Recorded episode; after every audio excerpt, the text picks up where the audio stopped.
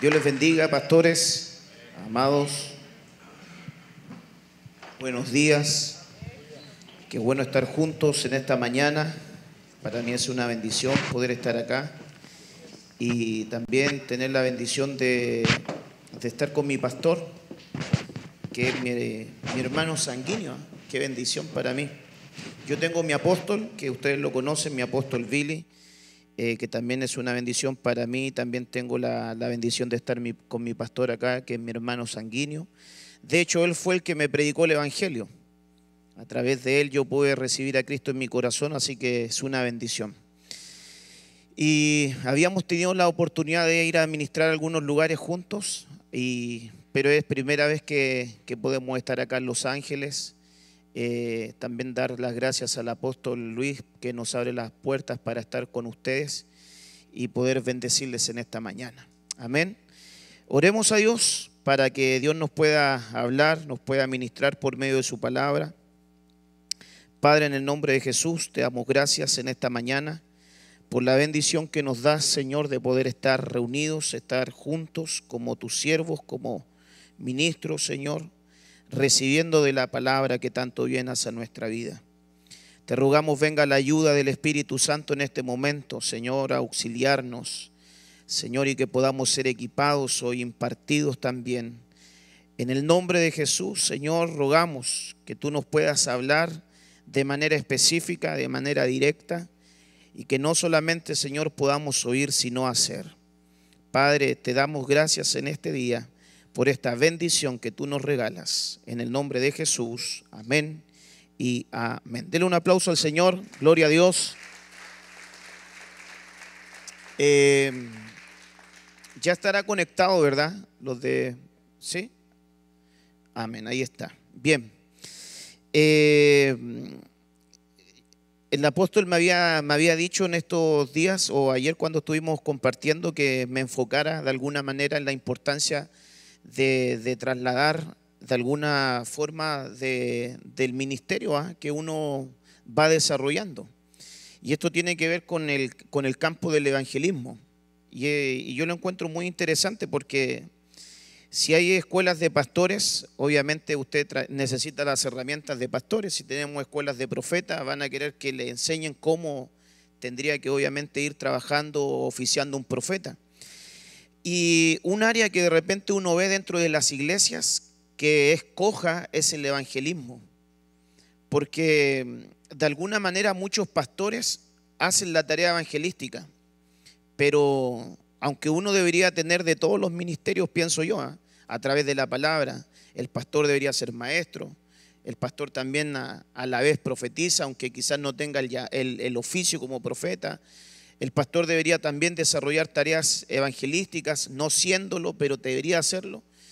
Pero pensando en esto, medito en la palabra que muchos pastores, porque yo lo, he experimentado, lo he vivido, aunque nos ve joven, ya estamos llegando a, una edad casi cerquita a los, a los 40 años. Y, y nosotros ministramos la palabra desde jovencitos, desde pequeños y yo he tenido la bendición por, el llamado que Dios me ha dado de conocer a muchos pastores y estar en muchos lugares por la gracia de Dios. Y cuando he llegado a ciertos lugares a ministrar, he preguntado por los departamentos de evangelismo y muchas iglesias no tienen departamentos de evangelismo. De hecho, en iglesias no se hace evangelismo. Y eso es preocupante porque si usted analiza hoy por hoy, las iglesias nuestras se van llenando de trasvasijes de gente que viene de otras iglesias, pero no producto de la evangelización, no producto de, gente que esté alcanzando al perdido, sino que el pastor recibe familias que vienen de otros lugares y no activa eh, la tarea evangelística en la congregación que pastorea. Y entonces Viendo esto, hay un pasaje de la escritura que dice en el libro de, Job, si no me equivoco, en el capítulo 24, dice, hay pastores que no respetan los linderos y pastorean eh, ganado robado. Dando a entender que como que les acomoda que llegue gente sin hacer el esfuerzo de ir a alcanzar a la gente. Como que les acomoda que gente venga de otras congregaciones y ni siquiera preguntan por qué llegaron, solamente con tal de tener más, más hermanos o más congregación, los dejan ahí, pero no saben si vienen producto de una división, no saben si del lugar a donde salieron, cómo salieron, eh, no saben en qué circunstancia, en qué calidad vienen, simplemente lo reciben y llegan ahí. Y entonces así se están llenando nuestras iglesias, de gente que sale de un lugar y se va a otro lugar. Pero también a su iglesia va a llegar gente con un corazón sano. Amén. Dios te va a enviar gente con un corazón sano. Gracias por su entusiasmo. Dios le va a enviar gente con un corazón sano. Amén.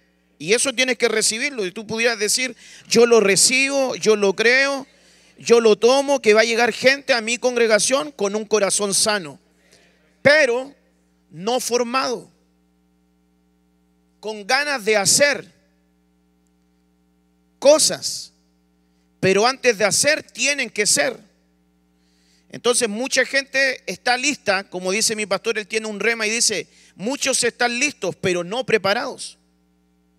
Entonces cuando venga alguien a la manera, por ejemplo, de, de Apolos, cuando dice la Biblia eh, en las escrituras que había un cierto discípulo que era elocuente, ferviente, que cuando lo oyeron predicar Aquila y Priscila, dice que lo llevaron aparte y les enseñaron las escrituras más detenidamente. Es decir, que hubo una tarea de ministración a él, de llevarlo al orden, de formarle y de decirle, mira, lo que tú estás haciendo es correcto, pero tenemos que trabajar en esto, tenemos que formar esto, hay que equiparte en esto para que lo que tú tienes se pueda potencializar y que seas más efectivo en lo que Dios te llamó a hacer. Y eso es lo que va a ocurrir en la, en la vida de ustedes como ministros. Dios te va a enviar gente y tú vas a tener que ver el perfil que tienen. ¿Por qué? Porque muchos de los que vienen siempre tienen el hambre del púlpito. No sé si le ha pasado. Tienen siempre el deseo de predicar y tienen el hambre de, de pastorear. Y entonces piensan que el trabajo de la predicación es solamente detrás de un altar. Entonces un día me recuerdo que tiempo atrás llegó un, muchacho allá a la congregación, años atrás, que siempre le decía a mi pastor que está aquí conmigo, le decía, eh, pastor, ¿cuándo me va a dejar predicar? Así, ni, ni con ni con intermediarios le mandaba el aviso, sino que de frenteado le decía, ¿cuándo me va a dar la oportunidad, pastor? ¿Cuándo me va a dar la oportunidad? Y así estaba siempre. ¿Cuándo me va a dar la oportunidad? ¿Cuándo me va a dar la oportunidad de predicar? Porque yo tengo un llamado evangelístico. ¿Cuándo me va a dejar predicar? Entonces en un momento mi hermano obviamente lo comenzó a observar, a ver si iba, si estaba. Y entonces le dice, bueno, hoy te va a tocar predicar.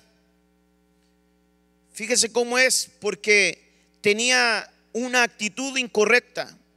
Usted sabe que en el libro de, Filipenses, en el capítulo 12, habla de la kenosis, de que el Señor se despojó y entonces dice la, la NBI, teniendo la misma actitud que hubo en Cristo Jesús, pero esa es con C, la otra es con P. Aptitud es diferente a una actitud. Entonces tenía aptitudes, capacidades para hablar, podía hacerlo, pero carecía de una actitud correcta. Entonces se le dio la oportunidad. Y ese día, hermano, vaya como es Dios tratando el corazón de las personas. Los miércoles llegaba un buen grupo de gente. Ese día los hermanos se pusieron de acuerdo para faltar. Nadie llegó al culto, Pastor Francisco, nadie. Y él así bien molesto, ¿ah? enojado. Y nosotros como eh, trabajamos en la obra teníamos que estar, tampoco íbamos a faltar. Lo único que nos faltaba era faltar a nosotros. Ahí estamos. Se terminó el culto, él bien molesto. Terminó todo, se fue. Pasó otro tiempo. De nuevo lo mismo. Pastor, ¿cuándo me va a dar la oportunidad? Fíjate cómo es. ¿Cuándo me va a dar la oportunidad? Porque la vez que me dio la oportunidad no vino nadie. Y yo tengo un mensaje que necesita ser oído. Yo tengo una palabra que necesita ser escuchada. Entonces mi pastor va y le dice, bueno, está bien, te voy a dar una oportunidad. Otro miércoles le dio la oportunidad. Ahora los hermanos sí llegaron, pero no me va a creer usted que ese día la luz se cortó.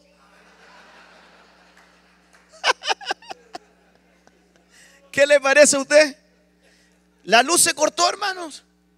Bien molesto, no pudo predicar, no había proyección, no había teclado, no había microfonía. Bien amargado, él se fue. Dios lo estaba tratando. Dios lo estaba formando. Y entonces el pastor comienza a ver un tipo de oveja que viene con la intención de hacer cosas, pero de repente el pastor, que es tu función, te va a tocar frenar. Porque el ministerio evangelístico, y no estoy ofendiendo a mi gremio, y el ministerio profético sin formación es peligroso. Y mi apóstol Billy dice, un profeta sin formación es más peligroso que mono con navaja. Y un evangelista es lo mismo. Sin formación puede causar caos, problemas serios para una congregación. Y entonces te va a tocar a ti descubrir verdaderamente si es que tiene el llamado para. Y entonces cuando yo comencé a pensar en esto, fíjese que yo quisiera hoy eh, hablarle solamente unos minutitos porque también me gustaría escuchar al apóstol, aunque me dijo, no, tú dale nomás, pero también me gustaría escucharlo. ¿ah? Quisiera hablarte del perfil de un evangelista, porque cada ministerio tiene que tener un perfil. El apóstol tiene que tener un perfil, su anchura, su altura, su longitud, su profundidad. Ahí uno lo va midiendo. El profeta tiene que tener un perfil, está hablando de acuerdo. Dios dice, y el profeta era fiel profeta desde Dan hasta Berseba, respetaba límites, tenía un perfil. El maestro tiene un perfil, el pastor tiene un perfil. El evangelista también tiene que tener un perfil. El, el evangelista también tiene que tener un perfil porque este es la mayor cantidad de gente que te puede llegar a la iglesia que va a tener el deseo de predicar y te va a decir si es que ya no te ha ocurrido, yo soy evangelista. Yo tengo un llamado también, deme la oportunidad para hablar, para predicar. Y entonces usted los comienza a tasar, ¿se entiende ese dicho? Los comienza a probar. Entonces le dice, bueno, si eres evangelista, tu deseo no va a ser predicar en la iglesia, sino afuera. Y ahí no le va a gustar, porque el llamado evangelístico no es para adentro, sino que es para afuera. Aunque el llamado primario evangelístico aparece también ahí en Efesios capítulo 5 que está para la edificación del cuerpo de Cristo, ¿verdad? Usted bien lo sabe, que está para edificar el cuerpo, pero realmente nuestra función evangelística es equipar a la gente, pero también el que se dice ser no va a tener solamente el deseo de estar arriba de un altar a donde toda la gente lo pueda ver, sino que va a querer ir donde otros no quieren ir. Y entonces tú ahí comienzas a evaluar, ah, este se dice ser, se dice ser algo. Y eso me llama la atención porque cuando usted ve la Biblia en el libro de Apocalipsis capítulo 2, había una que se decía ser, pero no era. Jezabel se decía ser profeta, pero no era. Entonces mucha gente que se dice ser algo, pero no es. Se recuerda la conversación de, de jueces capítulo 9, cuando los árboles comienzan a hablar entre ellos y dice el olivo, ¿cómo yo he de dejar mi aceite para esto y cómo? Y, y apareció uno, mire qué atrevido, apareció la zarza, ofreciendo lo que no tenía y presumiendo lo que no era. Se decía hacer algo, pero no lo era. Entonces usted lo comienza a evaluar. A ah, tú dices ser y lo comienzas a formar para luego darle la tarea y luego darle el envío. Y entonces lo primero que yo vi en un perfil de uno que te va a ayudar en la tarea evangelística, recuerda que te está, Dios te está equipando en esta área porque te va a llegar gente así. Es que tú puedas visualizar lo siguiente, que yo lo encontré muy interesante. En el libro de Marcos capítulo 3, verso 13, ¿habrá alguna hermana si me regala agua, por favor? Y si, o un tecito, si fuera, no fuera mucho la, la molestia. No tan caliente, no un tecito para murmuradores, sino un tecito así, suavecito. Y subió al monte y llamó a los que él quiso. Y ellos vinieron a él. Designó a doce para que estuvieran con él. Fíjese qué interesante para mí es esto. No los llamó primero para enviarlos, sino que primero los llamó para que pasaran tiempo con Él. Entonces muchos quieren hacer, pero no quieren pasar tiempo con Él. Quieren desarrollar el ministerio, pero no quieren pasar tiempo con Él. Entonces quiero que veamos el, uno de los perfiles o un primer punto.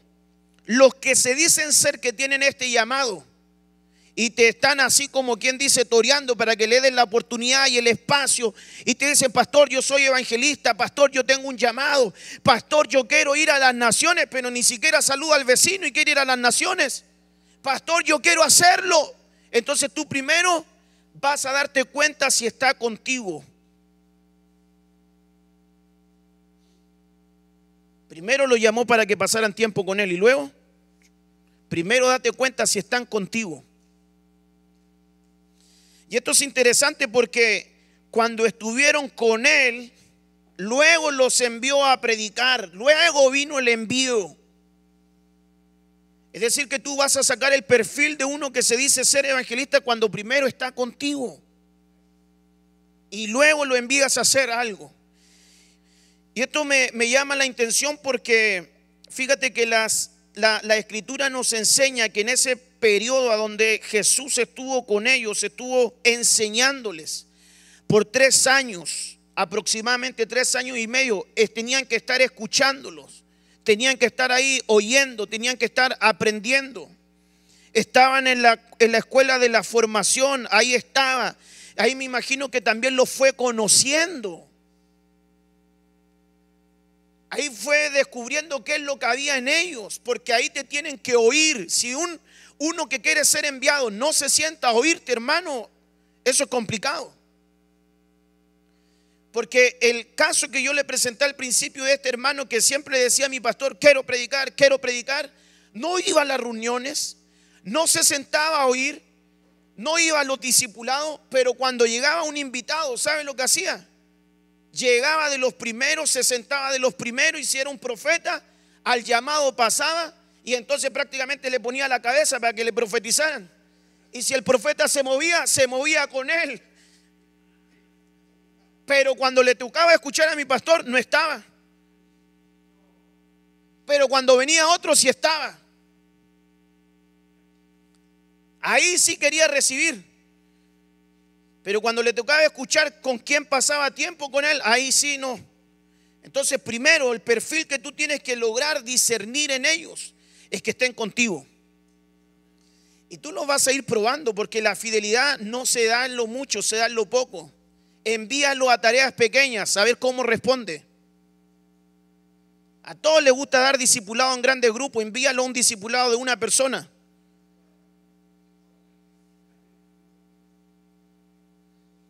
No, pastores, que yo tengo un discipulado y una persona, lo estás probando. Ahí se muestra la fidelidad y se muestra la integridad del corazón en lo poco, cuando nadie te ve. Porque todos son fieles en lo mucho. Pero realmente el camino de la fidelidad es muy transitado, es muy poco transitado. Pero el camino de la fidelidad es el que te lleva más lejos. Cuando uno es tratado en lo poco, ese está preparado para lo mucho. Entonces tú lo vas probando, lo vas preparando y lo vas conociendo. Me, Quiero reparar en esto porque cuando dice que estuvieran con Él, uno se va conociendo.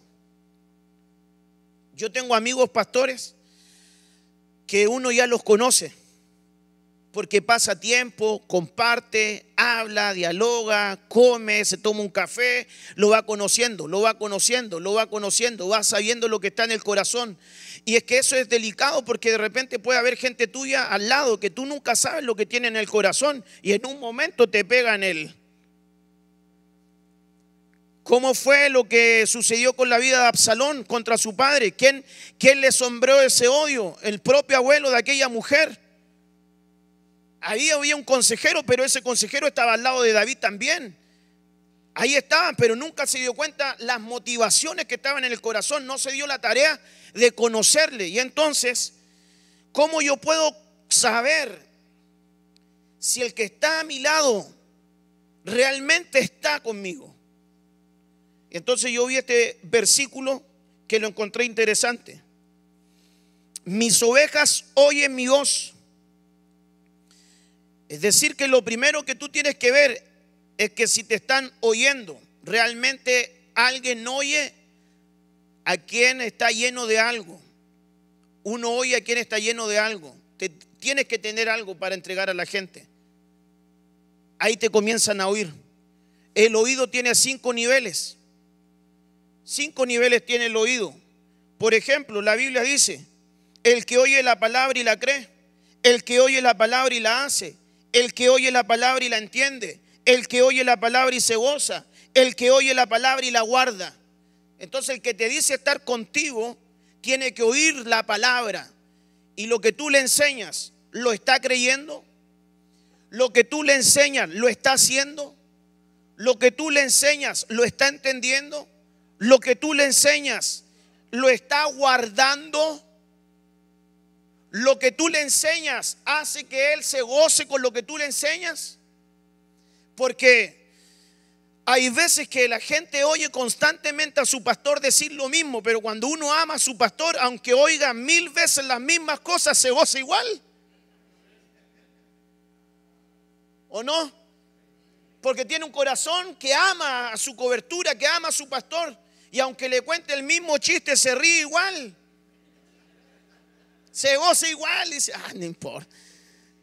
Pero no tiene un corazón así como de, de, de juzgar. De nuevo me está repitiendo lo mismo, de nuevo me está diciendo, sino que se goza y dice, qué bendición para mí es oír a mi pastor. Tengo la dicha de sentarme a oír, tengo la bendición de poder escuchar, de poder aprender algo nuevo, Dios me irá a decir. Entonces el que está contigo tiene que oírte. Tiene que oírte. Ahí tú vas viendo el perfil. Los llamó para que estuviesen con él. Cuando están contigo tienen que oírte. ¿Está guardando la enseñanza que tú le estás dando? ¿O solamente la guarda cuando te ve y cuando no te ve? Ahí se olvida de la enseñanza, se olvida de la doctrina. ¿Está entendiendo lo que tú le estás trasladando? ¿Está creyendo lo que tú estás diciendo? Me gusta también esto que dice acá. Yo le dije que no me iba a demorar mucho para que también podamos recibir de lo apostólico yo las conozco. ¿Conoces tu rebaño? ¿Te dan la tarea de conocer? Ahora, aquí te voy a abrir otro ángulo. Una cosa es que tú conozcas el rebaño, pero otra cosa es que también quien te cubre te conozca a ti. Porque a ti sí te gusta conocer el rebaño y saber lo de ellos, pero no te gusta que sepan de ti. no te gusta que, sepan tu realidad, lo que tú estás viviendo, tus cosas. No, no te, no, hasta ahí no va apóstol, no se meta ahí, por favor. Fíjese, tan endeudado estaba aquel hombre que el profeta no tenía idea que cuando se muere fueron a, a buscarse de los hijos para pagarse. La esposa no tenía idea hasta dónde conocía la esposa a su esposo hasta dónde conocía la cobertura. Y el profeta no tenía idea que tu esposo estaba tan endeudado, no lo conocía que él estaba en esta situación. Y eso tiene que ver, hermanos amados, con algo que, que es muy delicado porque fíjate que ocupa esta palabra. Porque vosotros erais como ovejas descarriadas, pero ahora habéis vuelto al pastor. Todos quieren la figura del pastor del que te predica, del que te motiva, del que te enseña, del que está ahí, del que te dice y te alienta. No te desanime, Dios es contigo. El que, el que está en tus tiempos difíciles, pero no quiere la faceta del obispo. Porque esta palabra obispo tiene que ver con supervisar. Entonces una manera de conocer es supervisando. episcopos, dice ahí la traducción del, griego, te están supervisando, te están observando, te están inspeccionando, te tienen que conocer. Entonces tú conoces al rebaño a través de la supervisión. Conoces al que se dice ser que es evangelista y que te va a ayudar cuando está contigo y lo está supervisando. ¿Qué es lo que hace? ¿Cómo conoces a una persona? ¿Cómo vas a conocer a aquel que te llegó y tiene ese deseo? Por cómo habla, por cómo piensa, por cómo camina por cómo habla, porque de la abundancia del corazón habla la boca. Óyelos. Vas a saber lo que está en su corazón, por cómo piensa, porque la Biblia dice que así como piensa, así es el tal, por cómo camina. Camina con fidelidad contigo. Date cuenta de detalles. Te respeta solo a ti, pero no a tu esposa, entonces no te respeta a ti. Pero te llaman a ti papito, ¿verdad?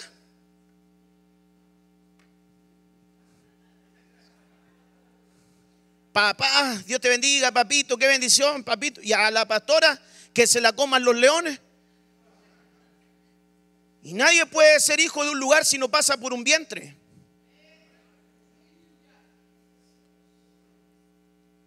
Si no pasa por un vientre, no.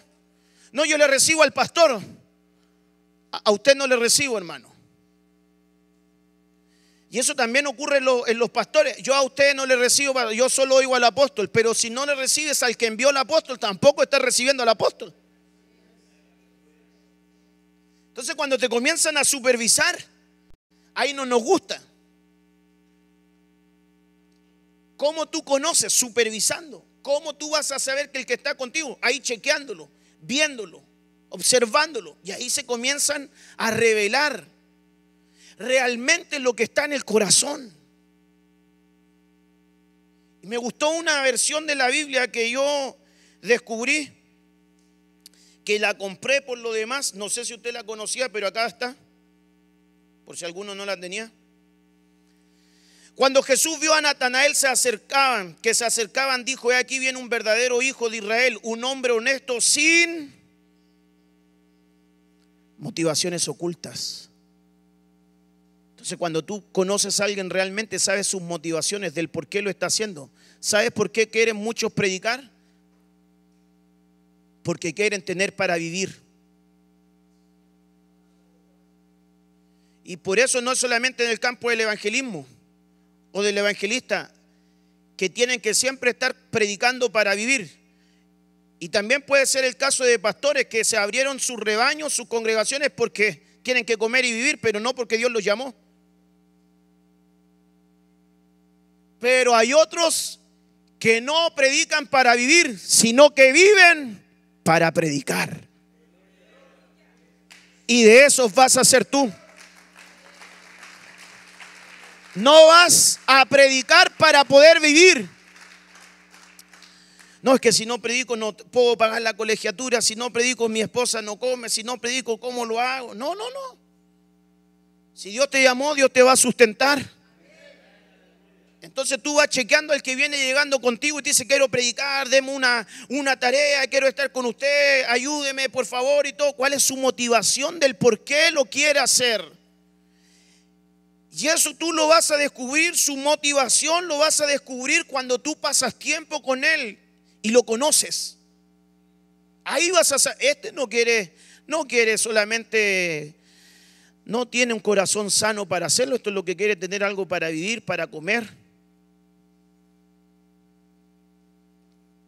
En mi caso, por ejemplo, yo tengo la necesidad de, que si me invitan y me ofrendan, gloria a Dios. Porque el pastor que diga eso, que no, no me importa que no me ofrenden, hermano. Es mentiroso. Tampoco es honesto. Porque a cada pastor le gusta que lo honre, no es que a mí no me honran. Yo un día le pregunté a un pastor, ¿cómo te fue la actividad? A Dios le fue bien, a mí me fue mal, dijo. Porque él estaba esperando otra cosa. Yo no tengo esa, como decir, ay, tengo la obligación de irme a otro lugar para poder comer y vivir, porque tengo la bendición de tener una iglesia, de trabajar en la iglesia al lado de mi pastor, de estar a, poder estar a tiempo completo, y Dios nos ha llamado así, y es una bendición. Entonces no estoy pensando, tengo que salir para hacer, y pero otros sí lo hacen. Entonces la motivación es incorrecta. ¿Por qué lo estás haciendo? ¿Por qué estás predicando? Dice la Biblia, en, si no me equivoco, por favor, usted que sabe más que yo, en Primera de Pedro, dice que habían algunos que predicaban por dinero. Y te da características. ¿ah? Que predicaban por dinero, hermano. Fíjate cómo se va desviando eh, eh, cómo comenzó con una motivación correcta y se termina desviando. ¿Alguien lo, ¿alguien lo encontró?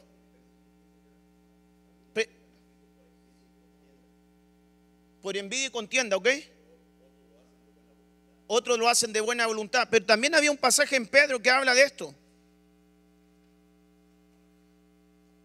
Pero ¿cuál es tu motivación para hacerlo?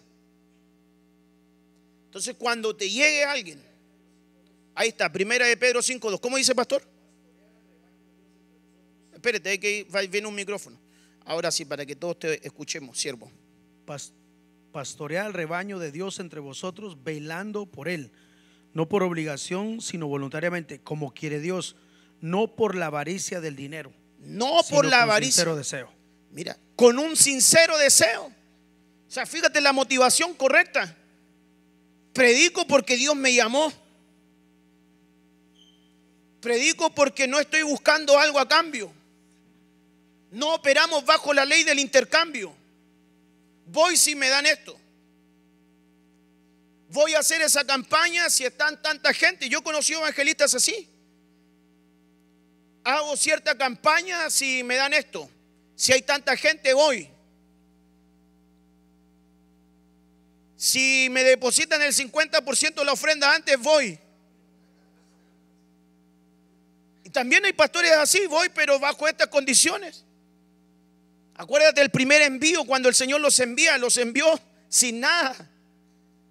Y después les dijo que llevaran algo, pero que estaba queriendo que ellos experimentaran la dependencia.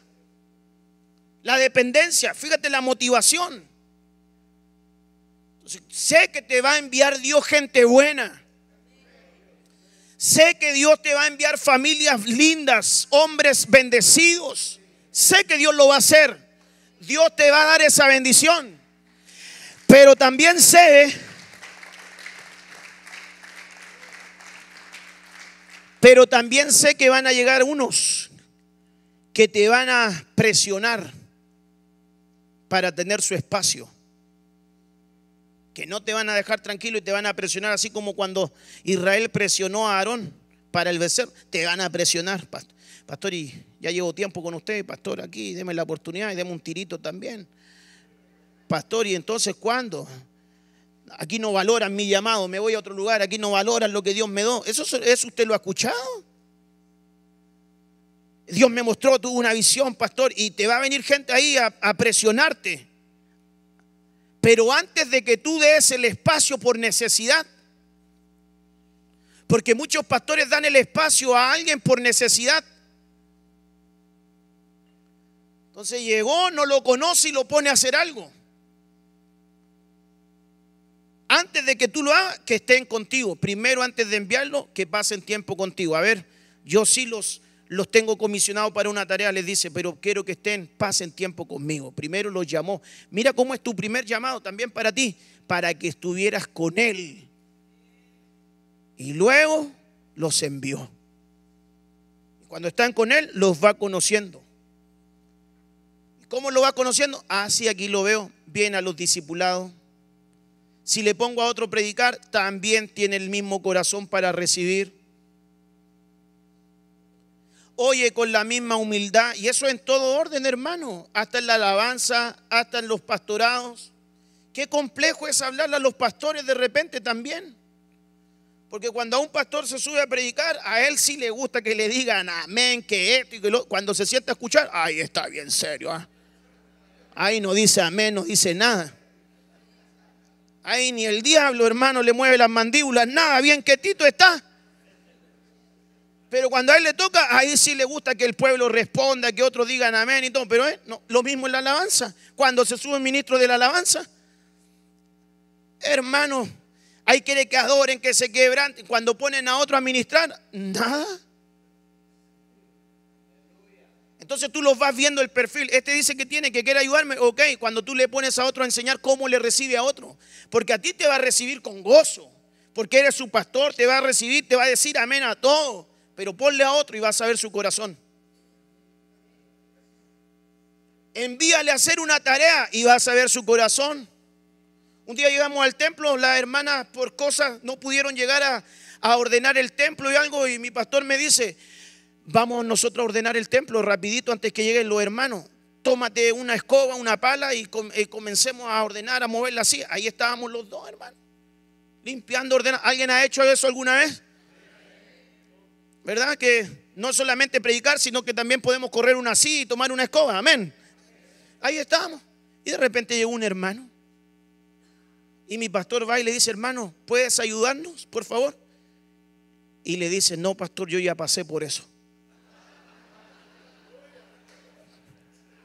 Fíjate el corazón. No, yo ya pasé por eso, pastor. Nosotros quedamos así, pero impactados, pues, hermano. Pero si a ese mismo el pastor le dice, mira, predica, ahí, hermano, sí, ahí sí. Ahí sí quiere. Ahí sí quiere. Entonces, conócelos bien. Conócelos bien. ¿Cómo es? Ve si es fiel contigo. En todo, no solamente en el aspecto económico, en todo. Y tú también sé fiel. Porque hay gente que quiere que sean fiel con ellos y ellos no son fiel. Quiere que te diezmen y tú no diezmas.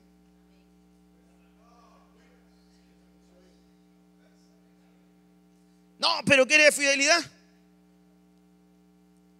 Entonces, ¿creemos la palabra? ¿Tú la crees? Y si la crees, ¿por qué no diezmas?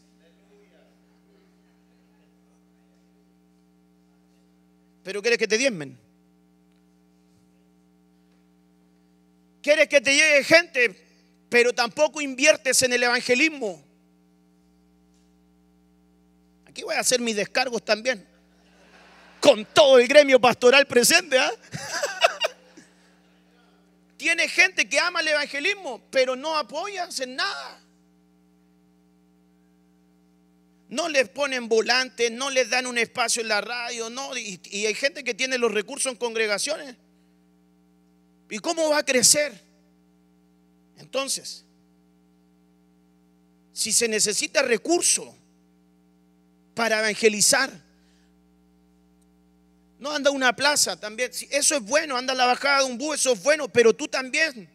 No solamente te vas a tener que ocupar de recibir el recurso para invertir en la estructura de la iglesia, ni también en, lo tuyo, sino también invertir en llevar la palabra. Y eso los pastores no lo quieren hacer. No lo quieren hacer, pero sí quieren tener gente.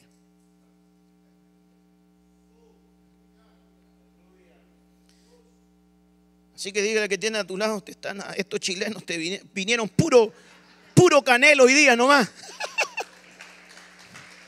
Como hay hartos mexicanos, ustedes saben quién es Canelo, ¿ah? Puro canelo, al hígado. Pero es la verdad. No está el recurso para, para invertir. Fíjate que la palabra motivación que ocupa es conjunto de factores internos o externos que determinan en parte las acciones de una persona. Motivación interna que lo motiva a hacer las cosas. ¿Qué es integridad para nosotros pastores? ¿Qué es integridad para nosotros los ministros? Vivir sin motivaciones ocultas. Eso es integridad, vivir sin motivaciones ocultas, tener un corazón sano. Ok, avancemos otro poquito. Ya vimos un, pequeño perfil ahí en el primero. ¿Cómo vas a saber si es alguien que va a ser evangelista o que tiene el, el, potencial para ir a anunciar?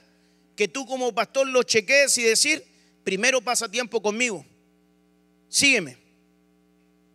Como cuando Eliseo siguió a Elías, nunca Eliseo, nunca Elías le dijo, sígueme pero ahí lo siguió por cuatro estaciones. Usted se la sabe, ¿verdad? Jordán, Gilgal, Jericó, Betel, y ahí estaba, ahí estaba, ahí estaba, ahí estaba, hasta que le soltó una bendición, pero lo siguió, estuvo con él, lo acompañó, lo conoció.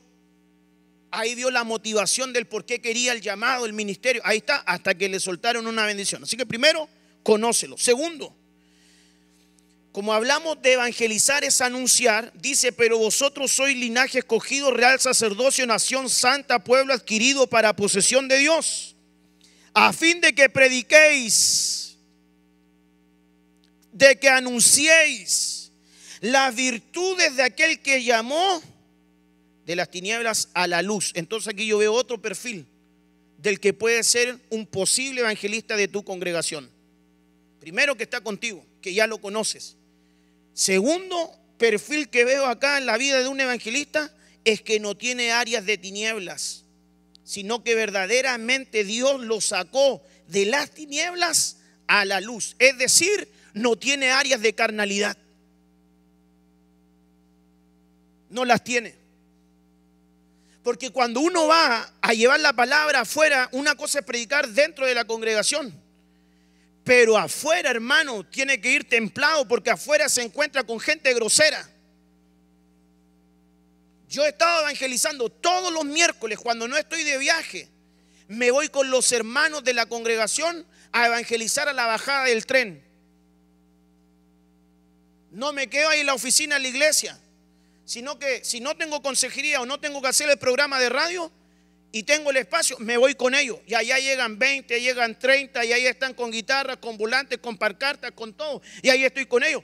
Pero usted ni se imagina lo que la gente dice cuando te oyen. Cállate mentiroso, cállate ladrón, todos son ladrones. Y ahí está escuchando. Y si hay uno que es medio, medio Pedro.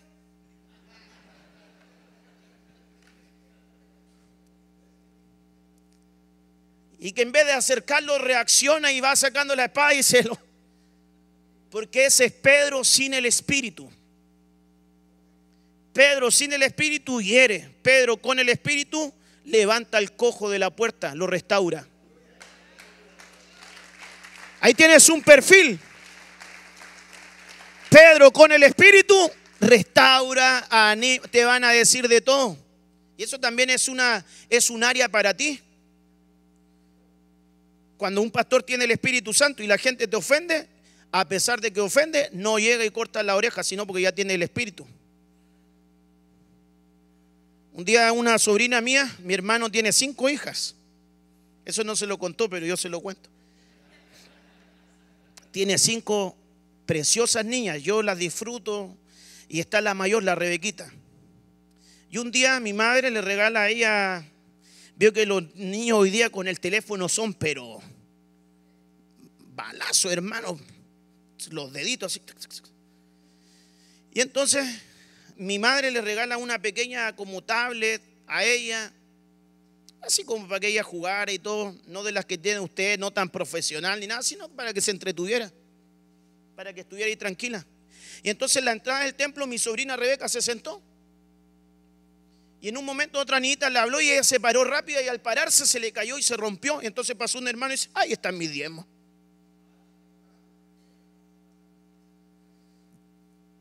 Y entonces yo vi que pasó mi hermano. Y cuando un pastor oye eso, entonces mi hermano le habla hermanito, Dios te bendiga. Pero como él es pastor, le dice así, pues, hermanito, Dios te bendiga. Yo ya tenía la espada afuera, hermano. Como soy evangelista y él es pastor. Pero qué importante es la obra del Espíritu Santo. Porque en la calle se dan cosas difíciles que tú vas a querer reaccionar. A nosotros nos han escupido, nos han arrojado cosas, nos han increpado, nos han amenazado, nos han empujado, así como encarado. Y si no está esa área de que un evangelista realmente haya salido de las tinieblas, si todavía tiene tinieblas, va a reaccionar rapidito. Y entonces después el otro que no conoce a Cristo dice, así voy yo a la iglesia. No dicen ustedes que Dios es amor, mira con ese amor. Por otro lado, como esto es así evangelístico pastoral, si un pastor tiene mucha tiniebla en su vida, también se le va a notar. Porque hay pastores que de repente cuando le tocan lo de ellos, ahí les duele. no es la misma disciplina para tu hijo que para la disciplina del hermano.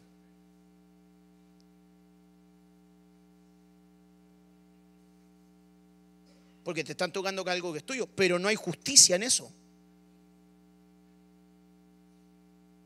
Entonces, cuando a un pastor le pasan a llevar a su hijo, a su esposa, ahí, ¡guau! Tráiganme a ese hombre a la oficina. Va a conocer quién es el pastor. Tiniebla, áreas de. Pero cuando tienes y otro hermano no reacciona de la misma manera porque no es de los tuyos.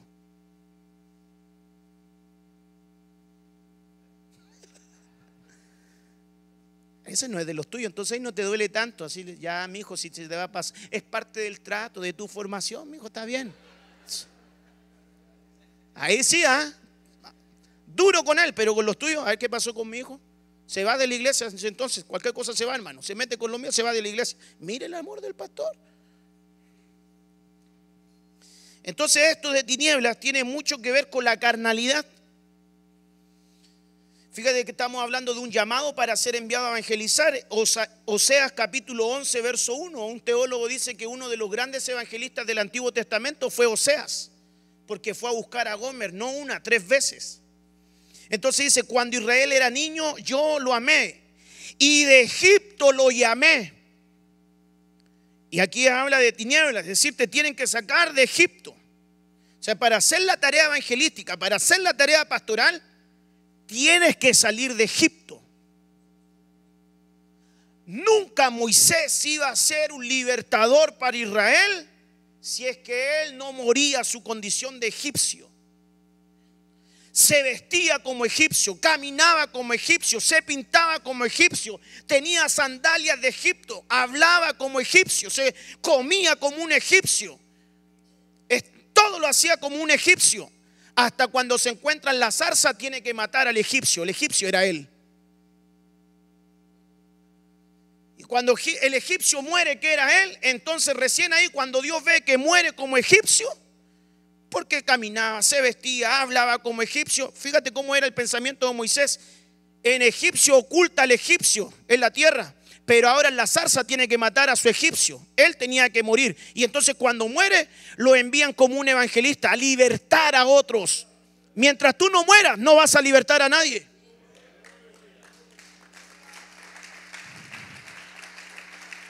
Mientras tú no mueras, no vas a libertar a nadie. Entonces puede haber gente por años en la iglesia atada, pero ¿cómo va a ser liberada si tú estás atado? ¿Cómo va a ser sano si tú estás enfermo? ¿Cómo vamos a hacer hoja de salud para las naciones si nosotros estamos con áreas de nuestra vida en cautividad, en tiniebla? Y que, que venga el Espíritu Santo, amados hermanos, a disipar toda área de tinieblas en nuestra vida. Porque tú enseñas desde el altar nosotros enseñamos desde el altar y le decimos al pueblo de Ezequiel, ahí cuando aparece en el capítulo 44, los ministros le enseñarán a mi pueblo a discernir entre lo santo y lo profano, pero tú también tienes que separar lo santo de lo profano. Esa palabra discernir es importante porque en Efesios ocupa en el 5 la palabra doquimazo, pero aparecen cuatro atrasitos de ellas, sanacrino, diacrisis doquimazo, diacrisis también anacrino. Y eso tiene que ver con un autoexamen. Eso tiene que ver con una autoevaluación, con una autoevaluación. Y los pastores de repente no hacen su autoevaluación si es que son carnales o no, si es que simplemente ellos no se analizan, siempre están analizando al pueblo, pero ¿cuándo nos analizamos nosotros? ¿Cuándo nos analizamos nosotros? Pero para llegar a ese grado de, de entendimiento hay que tener humildad porque lo dice la Biblia en el Salmo. Ayúdame a comprender mis propios errores y aún absuélveme de los que me son ocultos. ¿Quién va a poder comprender sus propios errores? Aquel que tiene la capacidad de autoanalizarse. He sido carnal en esto. He tenido áreas de tiniebla en esto. He actuado con carnalidad con esta familia. He actuado con carnalidad con este hermano. De repente vi que Dios lo ocupó más que mí. No le dejé predicar más. Hay pastores así. De repente usted le dio la oportunidad a alguien y predicó mejor que tú. A lo mejor ora más que tú. A lo mejor estudia más que tú. A lo mejor se consagra más que tú. Y entonces lo que tiene en vida privada, Dios se lo da en público. Y cuando se paró en el altar cayó una gloria. Se desató algo que la gente dijo, wow, y tú como pastor ahí te entró la, la tiniebla, te entró el egipcio, te entró la carne. Este no lo pongo a predicar más. A este no le doy más. Y ahí lo tienen aguantado. Pero si tú no creces, ese va a crecer más que tú porque todo árbol que crece se ve. Y la gente va a querer comer su fruto. Entonces, área de carnalidad. Este llamado para los que van a anunciar es un llamado a la descontaminación, a la santificación. Es un llamado que Dios le hace al evangelista, es un llamado que Dios le hace a un pastor a descontaminarse, a santificarse. ¿Cuántos dicen amén a eso? Tiene que haber una separación de nuestras áreas de carnalidad. La importancia de la circuncisión, pastor amado, en nuestra vida es clave para tener éxito en el ministerio. Si no rompemos con áreas de carnalidad, no vamos a ver la gloria de Dios en nuestro ministerio. No lo vamos a ver. Si no rompemos con áreas de carnalidad. Puedes tener hijos en la carne, pero no vas a llegar a tener las promesas hasta que te circuncides hasta que cuando Abraham se circuncidó, ahí le vino su Isaac. Y hay cosas que Dios tiene reservadas para tu vida. Hay cosas que Dios tiene guardadas para tu vida. Y Dios te las va a dar cuando? Cuando terminemos con nuestra carnalidad. Ahí Dios te las va a soltar. Lo mismo le ocurrió a Moisés, tanto trabajar y por un área de carnalidad no pudo entrar a la tierra que Dios le había dado. Solamente miró, pero no entró por su carnalidad. Pero cuando hay hijos espirituales verdaderos, no importa si van a mostrar su desnudez o no, quieren ser libres de eso. Y entonces la manera de Timoteo, aunque era de padre griego y de madre judía, ya siendo adulto, le dice a Pablo, su padre espiritual, aquí vengo, Pablito, por favor, circuncídame. Y ahí le comenzaron a cortar la carne. Eso tiene que ver con ministración. Entonces, hay ministros que no se dejan ministrar áreas de carnalidad entonces tenemos problemas de inmoralidad. Yo siempre he dicho que es mejor confesar tentación que pecado. ¿Qué, ¿Qué nivel de confianza tienes que tener con tu cobertura para decirle a tu cobertura, ¿sabes qué, papá? Me siento tentado con las caderas de Juana. ¿Sabes qué, papá? Me siento tentado en esta área. Porque eso tiene que ser bien machito para decirle eso y decir, pastor, ayúdame con esto, porque te vengo a confesar tentación.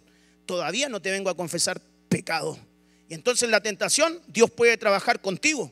Pero si ya vienes con el cajón en el muerto, ¿cómo le hacemos?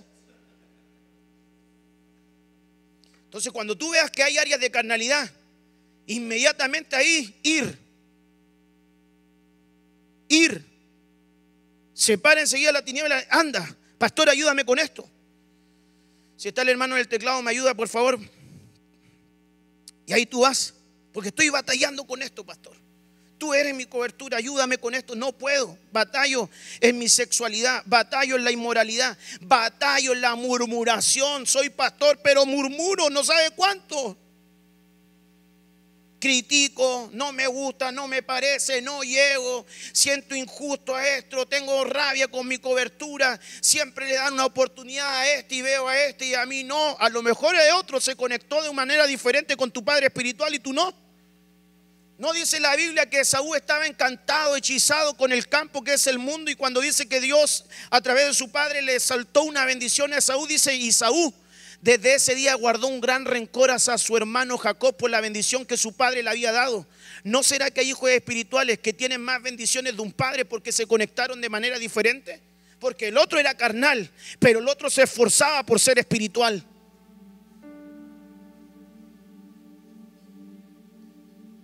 El otro era llevado de acuerdo a su naturaleza. Y aunque tú batallas con cosas, tú le puedes decir a Dios, yo quiero, Señor, terminar con áreas de carnalidad en mi vida. A lo mejor no estás involucrado en aspectos sexuales, pero si hay carnalidad, si hay envidia, si hay celo entre ustedes, eso es carnalidad cuando hay pastores que se pelean, eso dice la Biblia. Los pastores de Lot riñeron con los otros y reñían, ¿por qué? Por agua, hermano. Con los pastores de Isaac reñían por agua. ¿Y qué es el agua? La palabra. Este tema es mío, esto Dios me lo dio a mí. Peleaban por áreas geográficas. Pura carnalidad, ¿por qué te viniste a meter a donde estoy yo? El otro día te compartí un rema y ahí lo hiciste una prédica y este el mensaje era mío. ¿Y dónde están los derechos de autor? Pura canalidad.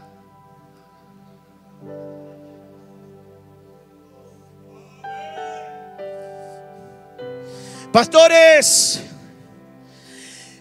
Pastores amados, ministros amados que nos ven por las redes sociales, le rogamos al Espíritu Santo, le rogamos a la ayuda divina que venga cortando áreas de carnalidad sobre nuestra vida porque queremos tener iglesias gloriosas, ministerios poderosos.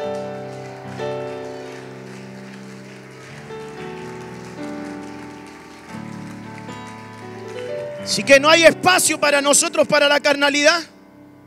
Dígale que tiene a su lado, deja de ser carnal, te están hablando.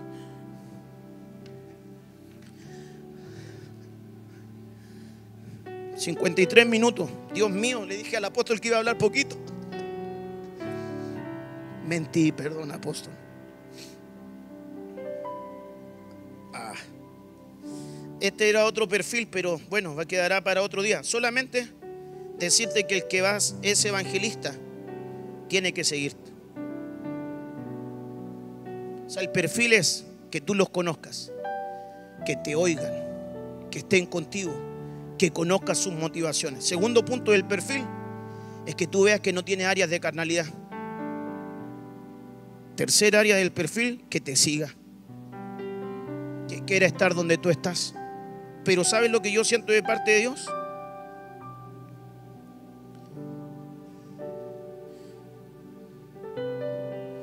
Que hay muchos ministros que todavía tienen áreas de tiniebla en su vida y que no han podido avanzar a la luz. Hoy día vamos a orar.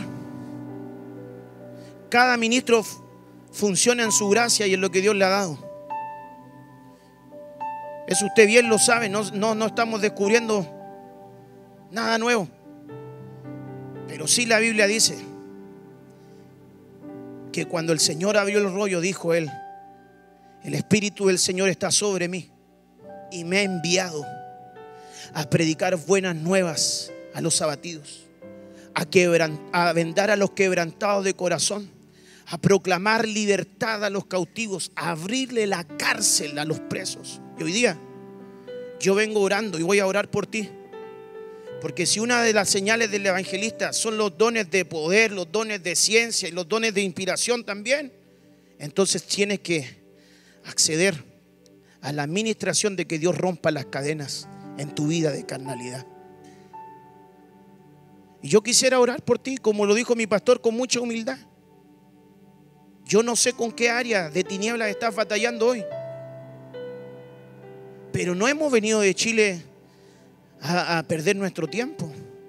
Allá dejamos esposa, hija, allá dejamos familia, congregación. No vinimos a perder el tiempo ni a decir alguna bobería, sino que hemos llegado a aportar al cuerpo de Cristo, a ayudar a los ministros y a que ustedes nos ayuden a nosotros y así complementarnos. Y si en algo podemos bendecirte, y si tú sientes que hay áreas en tu vida, no me importa si eres apóstol, si eres profeta, si eres evangelista, sea lo que sea, hasta un querubín, no importa.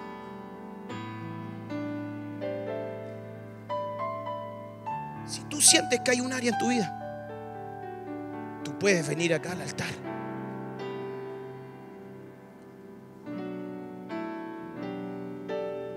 Si tú sientes, pastora, que hay áreas de carnalidad en ti, Tú puedes venir al altar, pastorita amada.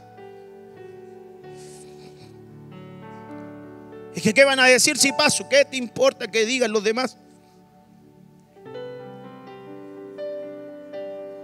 Esta mañana es una mañana de impartición.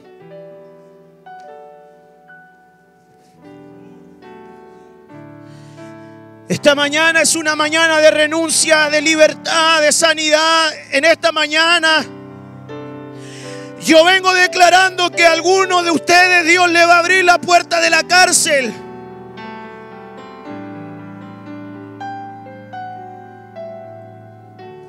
Y ahí donde tú estás,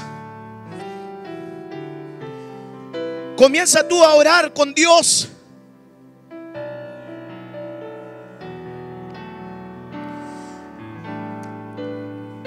Dile, Dios, estoy batallando con esta área en mi vida. Los que están en el Zoom reciban de Dios, los que están en las redes.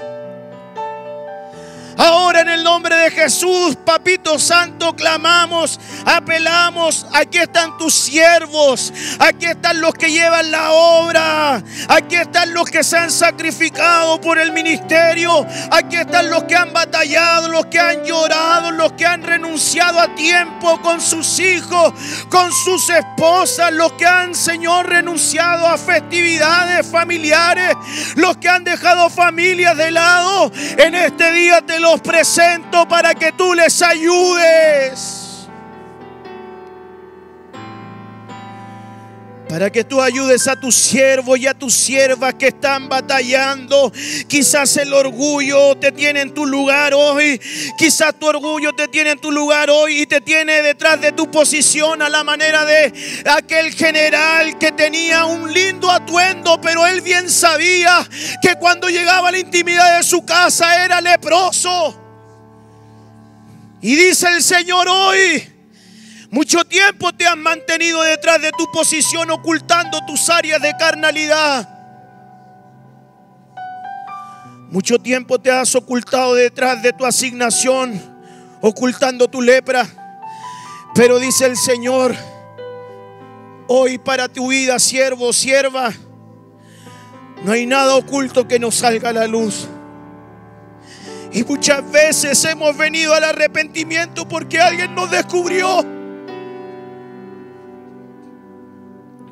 Porque alguien nos descubrió en una falta, pero no porque había un arrepentimiento genuino del Espíritu que nos estaba llevando al arrepentimiento.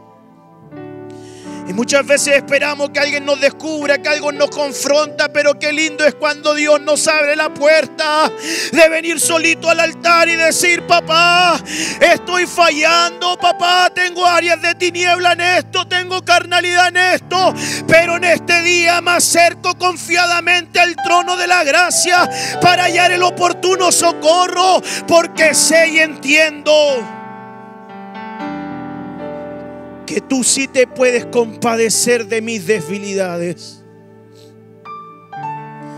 En el nombre de Jesús venga un tiempo de restauración sobre tu vida, pastor amado. Y hoy día vengo declarando que aquello que te vence ya no te va a vencer más. Hay alguien que puede decir amén a eso. Aquello que te vence ya no te va a vencer más. No se cumplirá en ti la palabra que dice, eres guerrero valiente, pero incapaz. Serás capaz. No serás vencido por un plato de lentejas. Vamos, que alguien levante su mano que alguien sienta y reciba de parte de Dios cómo caen las cadenas, cómo Dios le abre la puerta de la cárcel y te llama a la libertad, porque sí pueden haber ministros en áreas de cautividad. Aleluya. Aleluya, aleluya. Recibe. Viene un tiempo nuevo. Viene un tiempo nuevo, viene un tiempo nuevo para tu matrimonio, para la congregación, para la casa. Recíbelo, recíbelo, recíbelo. Viene un tiempo nuevo, viene una temporada nueva. Lo que hacías en la carne te trajo cansancio, pero ahora comenzarás a hacer cosas en el espíritu, porque lo que es de la carne cansa. Pero cuando te mueves en el espíritu no hay cansancio. Aleluya. Aleluya, aleluya. Vamos, levante sus manitos. Levante sus manitos, levante sus manitos, levante sus manitos.